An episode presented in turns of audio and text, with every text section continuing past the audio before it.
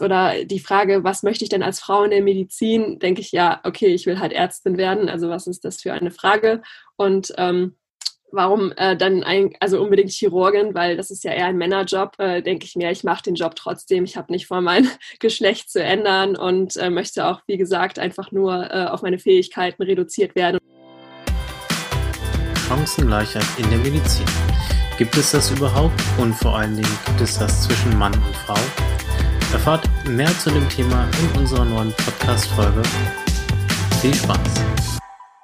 Herzlich willkommen zu einer neuen Podcast-Folge Praxen der Zukunft. Heute wie immer auch mit einem ganz besonderen Gast, äh, Jude Schöckel. Und zwar werden wir uns mit dem Thema Chancengleichheit in der Medizin ähm, beschäftigen, aus vielerlei Perspektiven das ganze Thema mal beleuchten. Und ich freue mich sehr, Judith, dass du dir heute die Zeit an diesem Sonntag genommen hast. Ja, vielen Dank, äh, Gino, für die ähm, Option, dass ich auch mal daran teilnehmen darf. Und ich bin ganz gespannt, ähm, wie das jetzt wird. Ich bin auch gespannt, vor allem, was du zu berichten hast und auch die Erfahrungen, die du uns dann heute mitgeben wirst.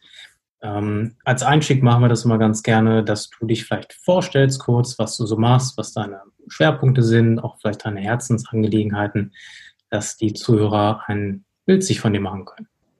Ja, sehr gerne. Also ich bin Jule, ich studiere Medizin im aktuell zehnten Semester, also kurz vor dem zweiten Staatsexamen. Ich habe vor meinem Studium eine Ausbildung zur Rettungsassistentin gemacht, was ganz gut gewesen ist, da ich jetzt auch während des Studiums äh, berufstätig sein konnte im Rettungsdienst und verschiedene Erfahrungen schon sammeln konnte. Deswegen auch schon vielerlei Erfahrungen generell im medizinischen Kontext gesammelt habe.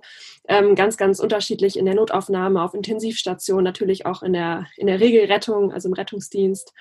Und ähm, meine Perspektive wird sein, dass ich mich auf Orthopädie konzentrieren möchte, also ein chirurgisches Fachgebiet, vor allem auch die Sporttherapie und Sportmedizin, äh, die mich groß interessieren. Und ja, genau, das sind so meine, meine Ziele für die Zukunft. Ja, auf jeden Fall nicht schlecht. Ich denke, da hast du dir einen guten Weg zurechtgelegt, aber ich könnte mir vorstellen, auch nicht leicht. Ne? Also das sind ja schon ganz schöne Bereiche, die du da so jeden Tag bewältigst. Ja, definitiv. Ähm, ich sag mal so, man wächst mit seinen Aufgaben, aber man muss auch erstmal äh, daran, also da herangeführt werden und äh, ja, ich sag mal so Step by Step äh, Erfahrungen sammeln, ähm, sich damit nicht zu überfordern. Ja, am Ende kann man das, glaube ich, auch ganz gut einschätzen, äh, wie man gewisse Situationen bewältigen kann. Es sind trotzdem immer neue Herausforderungen, ähm, die einen, die einen begegnen können, wo man dann halt einfach auch immer dann äh, Lösungsstrategien finden muss. Ja, es ist ganz, ganz unterschiedlich, kommt immer drauf an, wo man gerade arbeitet, mit wem man zusammenarbeitet und ähm, um was es gerade auch geht, ja. Mhm. Man hört ja immer so als Außenstehender, dass so Medizin generell ja ganz schön hart umkämpftes Land ist ne? und auch so innerhalb des Studiums sich da sehr, sehr viele Hürden auftun. Und heute geht es ja im Prinzip ein bisschen um das Thema. Ne? Äh, was für Hürden da eigentlich so auf euch zukommen, ähm, neben den ganzen Lehrinhalten, die ihr da so jeden Tag absolvieren müsst. Ähm, gibt es jetzt so laut deiner Erfahrung häufig auftretende Situationen, wo du sagen würdest, das sind schon auch Grenzerfahrungen gewesen?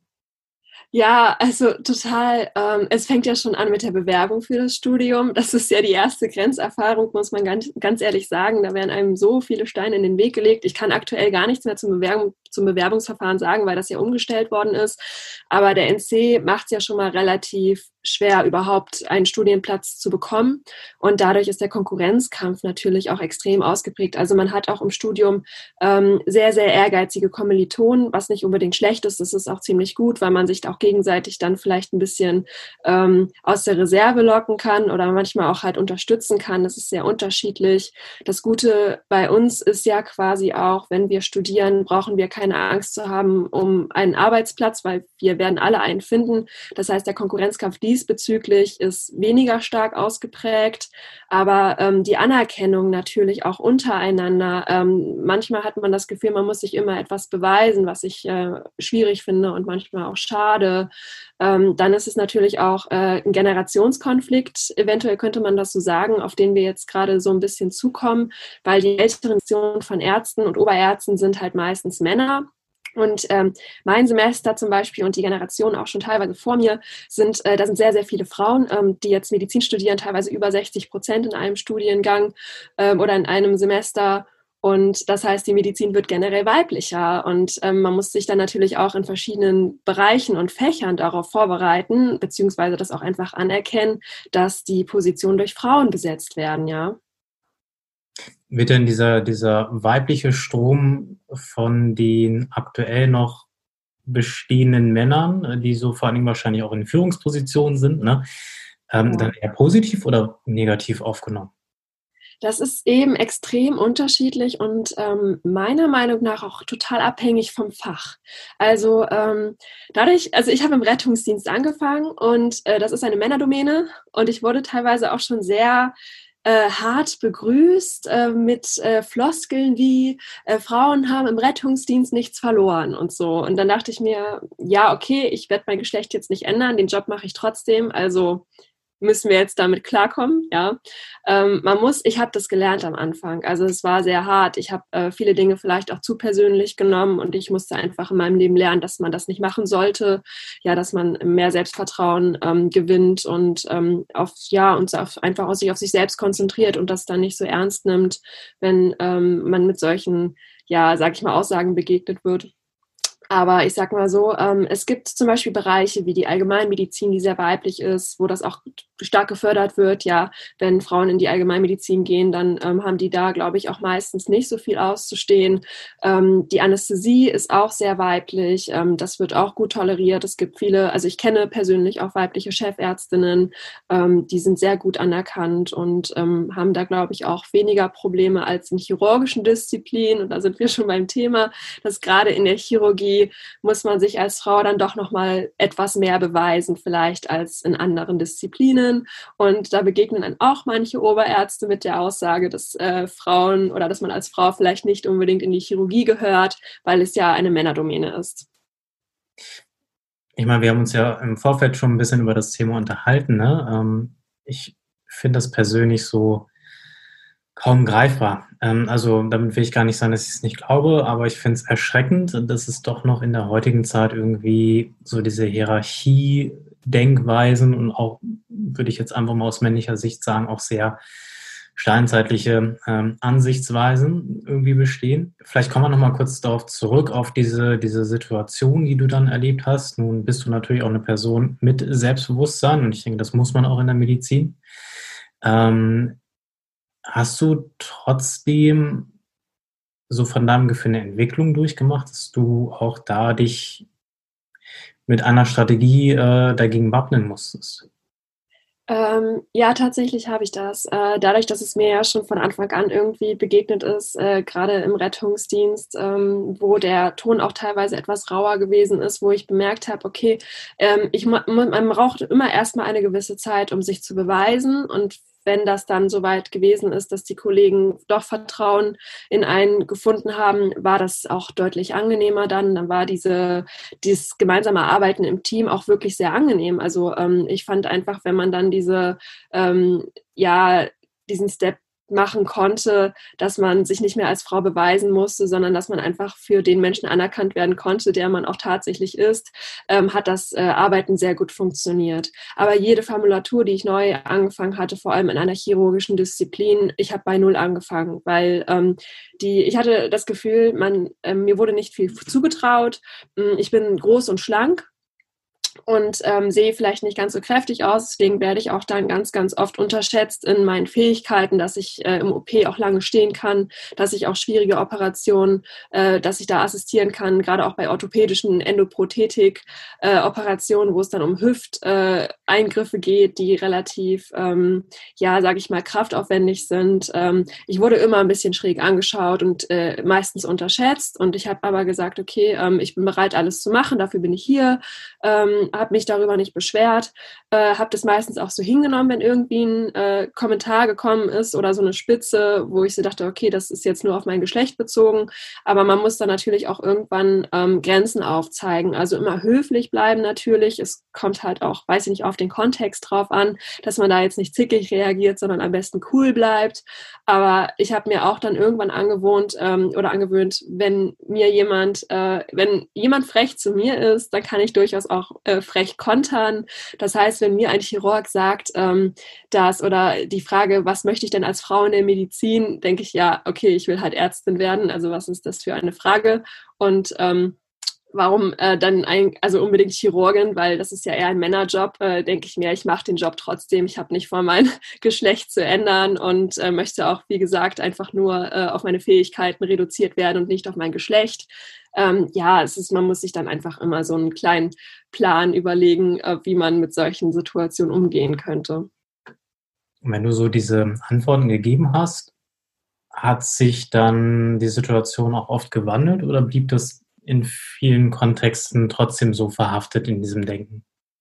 Ähm, tatsächlich hatte ich manchmal auch das Gefühl, ähm, dass ich getestet werde, ja, also dass meine Reaktionen getestet werden, ähm, dass man es auch ausprobiert, wie weit man gehen kann, also gerade so von seitens anderer, also von, von Facharzt, Oberarzt, wer auch immer da gerade steht ähm, und ähm, mir vorgesetzt ist, ähm, dass äh, quasi ja einfach dann geschaut wird, ähm, was können sie sich denn jetzt erlauben und welche Späße. Und ähm, ja, also je nachdem, äh, wie dann halt die Frage beziehungsweise die Anspielung ist, kann ich dann auch äh, ganz nett kontern und meistens hat es das sogar etwas, ähm, hat es die Spannungen rausgenommen. Also ich hatte auch schon die Situation, dass mein Gegenüber gar nicht mehr wusste, was er sagen sollte, weil ich glaube, er war einfach nicht darauf vorbereitet, dass jetzt ein Konter kommt oder dass er mich jetzt nicht aus der Reserve locken kann. War für mich auch immer relativ amüsant am Ende. Und ähm, ich hatte keine Situation gehabt, wo ich irgendwie aus dem OP rausgeworfen worden bin, weil ich zu frech war oder so. Also so weit ist es noch nicht gekommen. Ich hoffe auch nicht, dass es jemals dazu kommen wird. Es war meistens äh, tatsächlich, hat es dazu geführt, dass die Situation besser geworden ist, ja.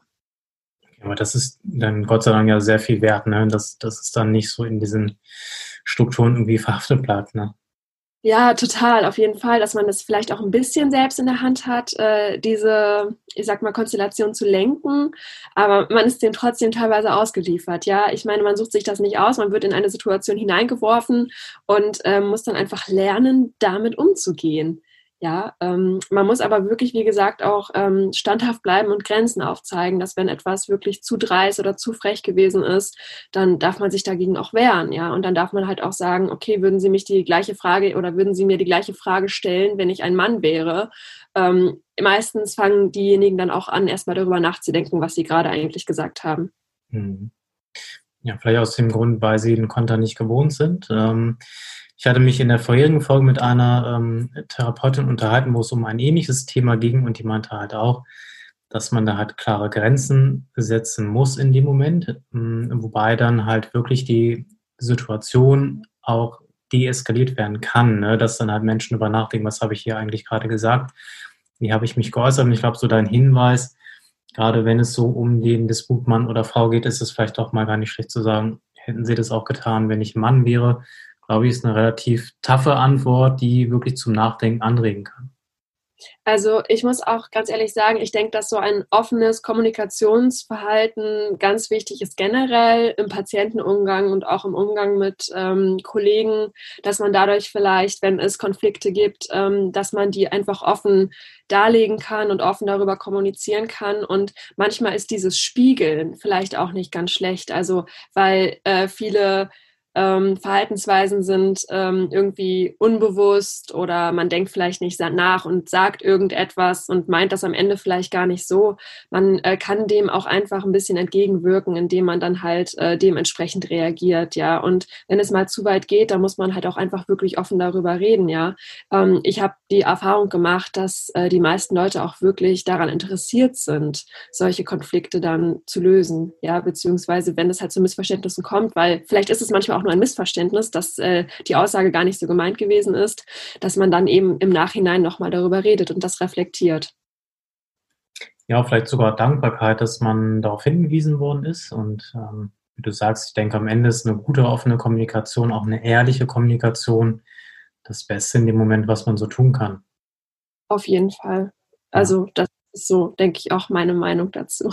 Okay.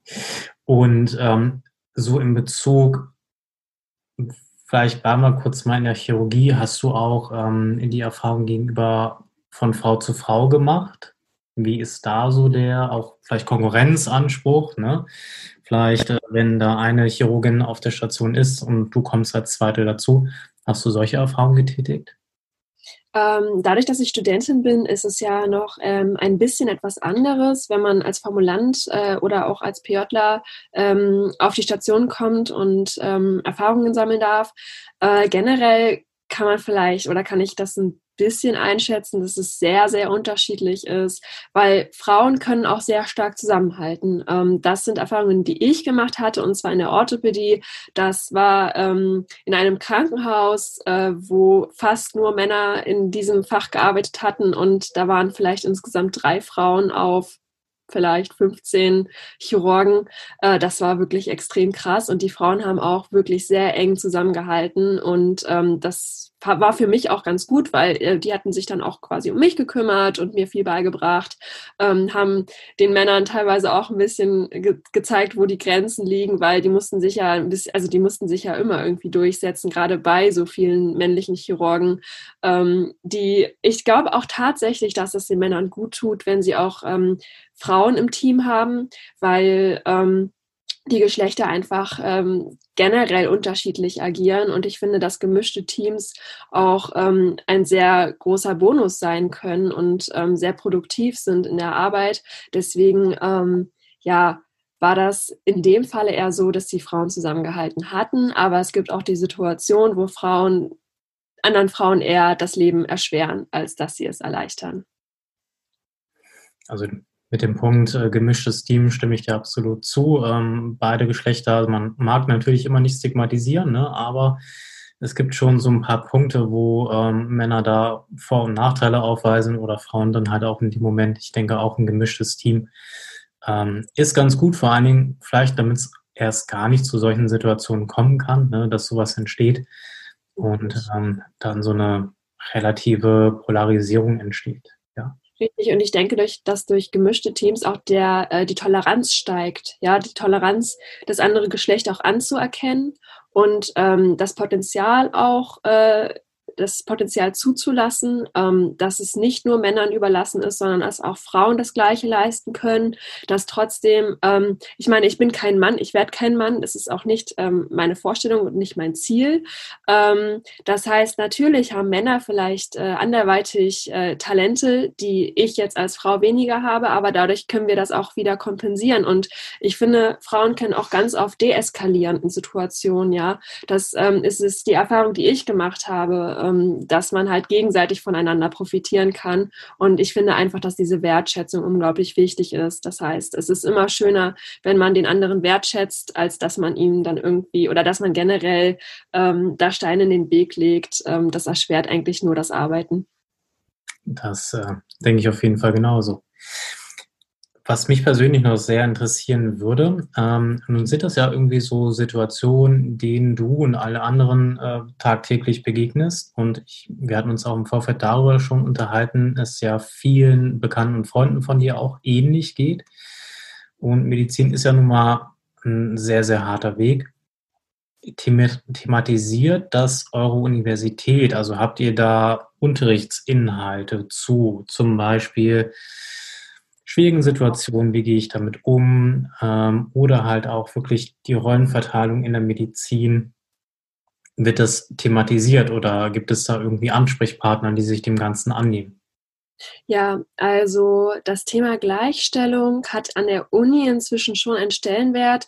Ähm, an der medizinischen Fakultät, ich bin vielleicht auch ähm, nicht damit konfrontiert worden, meines Erachtens nach relativ wenig.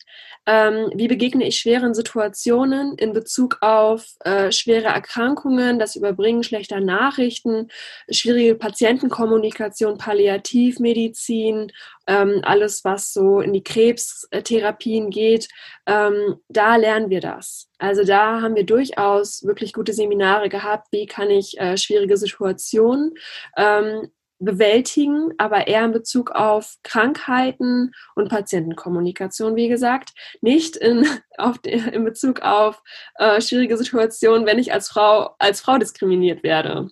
Mhm. Ähm, das eher weniger, ja. Ich denke, das vielleicht auch einmal auf diesem Punkt, aber auf dem Punkt so generell im Team. Ne? Ich meine, ihr arbeitet ja auch in wirklich sehr häufig und sehr vielen herausfordernden Situationen, ähm, in, in ähm, ja, Situationen, die auch grenzwertig sein können. Ne? Und ich glaube, das ist halt am Ende immer gut, dass das Team miteinander kommuniziert und auch wie es miteinander kommuniziert. Vor allen Dingen, dass da auch ein gesundes Teamplaying vorhanden ist. Ja. ja, total. Also ähm, dadurch, dass ich relativ eng auch in der Anästhesie äh, tätig bin aufgrund meiner Doktorarbeit und meiner Tätigkeit im Rettungsdienst. Wir haben im Greifswald auch das Simulationszentrum der Anästhesie, wo es um Notfallmanagement geht. Ähm, ich bin da total glücklich drüber, dass ich da äh, daran teilnehmen oder teilhaben darf, weil wir genau das auch besprechen, meistens aber nicht in Bezug auf ähm, Diskriminierung, sondern auf, in Bezug auf schwierige Situationen und Kommunikation. Diese Kommunikation ist sehr wichtig, aber es ist halt, wie gesagt, eher ein Teil der Anästhesie Greifswald. Ähm, in den chirurgischen Disziplinen geht das, glaube ich, teilweise echt verloren. Und ähm, ich glaube auch, dass äh, Leute oder beziehungsweise Oberärzte, die schon sehr, sehr lange äh, in dem Bereich tätig sind, ähm, ihre feste Schiene fahren und relativ ähm, ja, unflexibel sind, was so äh, Neuerungen betrifft, beziehungsweise vielleicht auch ein bisschen die Emanzipation oder dass mehr Frauen in der Medizin auch Fuß fassen, beziehungsweise sich auch tatsächlich dazu entscheiden, Chirurginnen zu werden, weil Chirurgie ist halt immer noch sehr männerüberlaufen. Obwohl die Medizin so weiblich wird, gibt es sehr, sehr viele Chirurgen. Wenig Frauen entscheiden sich, ähm, die Weiterbildung in der Chirurgie zu machen, weil es halt nach wie vor auch, ich meine, das sagt ja auch jeder, ähm, dass die Chirurgie knallhart ist, dass du körperlich unglaublich viel leisten musst, dass die Arbeitszeiten einfach wirklich sehr familienunfreundlich sind. Das sind einfach so, ja, auch das Arbeitszeitmodell ist teilweise vielleicht auch veraltert. Letztendlich ist es aber auch wichtig, ich meine, man muss auf die Zeiten kommen, damit man ein guter Operateur wird. Das heißt, es sind schon hohe Ansprüche. Ähm, ich bin aber der Meinung, dass man dem auch gerecht werden kann. Ja, unterstützend natürlich und äh, das vielleicht dann auch ein bisschen mehr Flexibilität ähm, dazu führen könnte, dass auch mehr Frauen ähm, Chirurginnen werden wollen würden. Die mhm. Möglichkeit bekämen, zumindest. Vielleicht wäre eine Möglichkeit, dass die Kliniken in Zukunft ein bisschen familienfreundlicher werden, ne, mit Kinder, Kinder, ähm, Horts innen drin. Und ich meine, viele Unis machen das ja mittlerweile auch. Das ist, ähm, ermöglicht dann halt jungen Eltern, es muss auch Gottes Willen dann auch nicht immer nur die Frau zu Hause bleiben oder. Auf jeden Fall. Und das sollte auch mehr unterstützt werden, ja, dass ähm, auch Männer die Möglichkeit bekommen, ähm, den Vaterschaftsurlaub zu machen, ja, und auch mit dem Kind äh, zu Hause zu bleiben für mehrere Monate und dann auch die Flexibilität bezüglich Arbeitszeiten, dass man auch 60 Prozent Modelle haben kann ähm, in der Chirurgie, ja, dass das durchaus üblich wird. Es gibt äh, Länder, die können das äh, umsetzen, problemlos. Norwegen zum Beispiel ähm, ist da ja Vorreiter, was gerade ähm, Work-Life-Balance betrifft und äh, auch Arbeitszufriedenheit, auch als Arzt im Krankenhaus. Ähm, ich denke, dass da auf jeden Fall viel Potenzial vorhanden ist. Auf jeden Fall ausbaufähig. Vielleicht jetzt den äh, ganz guten Schlenker nochmal zu dem Punkt äh, Zukunftswegweiser. Ähm, was würdest du dir vielleicht wünschen, was man in Zukunft anregen könnte oder auch anders machen kann. Genau, also wie schon gesagt, ähm, die Toleranz zu steigern, die Toleranz und die Wertschätzung, ähm, dass auch einfach wirklich mehr Frauen beziehungsweise auch generell ambitionierte Menschen gefördert werden auf dem Weg, den sie sich äh, überlegt haben. Ähm, ich sag mal so, der Weg ist steinig genug und äh, man hat genug Hürden zu bewältigen, dass das vielleicht nicht sein muss, dieses äh, Psychosoziale zwischen ähm, Kollegen oder beziehungsweise auch generell im Krankenhaus, auch mit medizinischen Hilfsberufen, mit den Krankenschwestern auf Station, mit dem OP-Personal, ja, dass da vielleicht ein Umdenken stattfindet, weil viele sind noch in der alten Struktur und denken, ein äh, Chirurg ist ein Mann, ähm, der kann das durchaus besser und das kann sich jetzt inzwischen auch langsam mal umändern, dass man äh, nicht mehr dieses veraltete Denken hat, sondern auch generell toleranter ähm, miteinander umgeht. Und das sollte eigentlich eine Klinik, Akutkrankenhaus oder auch eine Universitätsklinik, denke ich, mit als Kultur leben und auch nach außen hin prägen. Auf jeden Fall. Aber wir sind auf jeden Fall, äh, wir müssen noch äh, viel, viel Arbeit bzw. Aufklärungsarbeit leisten, damit wir dorthin kommen, wo wir gerne sein würden. Beziehungsweise so, wenn du mich fragst, ähm, wie ich mir das vorstelle, so in Zukunft. Ja, auf jeden Fall haben wir mit der Podcast-Folge einen ersten Start, denke ich, hingelegt, ne, dass ein bisschen mehr Zuhörer auch jetzt über diese Thematik da mehr Bescheid weiß und vor allem auch in dieser Wichtigkeit des Themas, ja, und dass es vielleicht für viele auch ein Wegweiser ist, ähm, in Zukunft anders zu denken oder mal neu zu denken. Genau. Vielen Dank, Pino. Ja, ich danke dir, Jule, und ich drücke dir natürlich weiterhin die Daumen. Dankeschön. Wunderbar. Dann alles Gute und bis bald.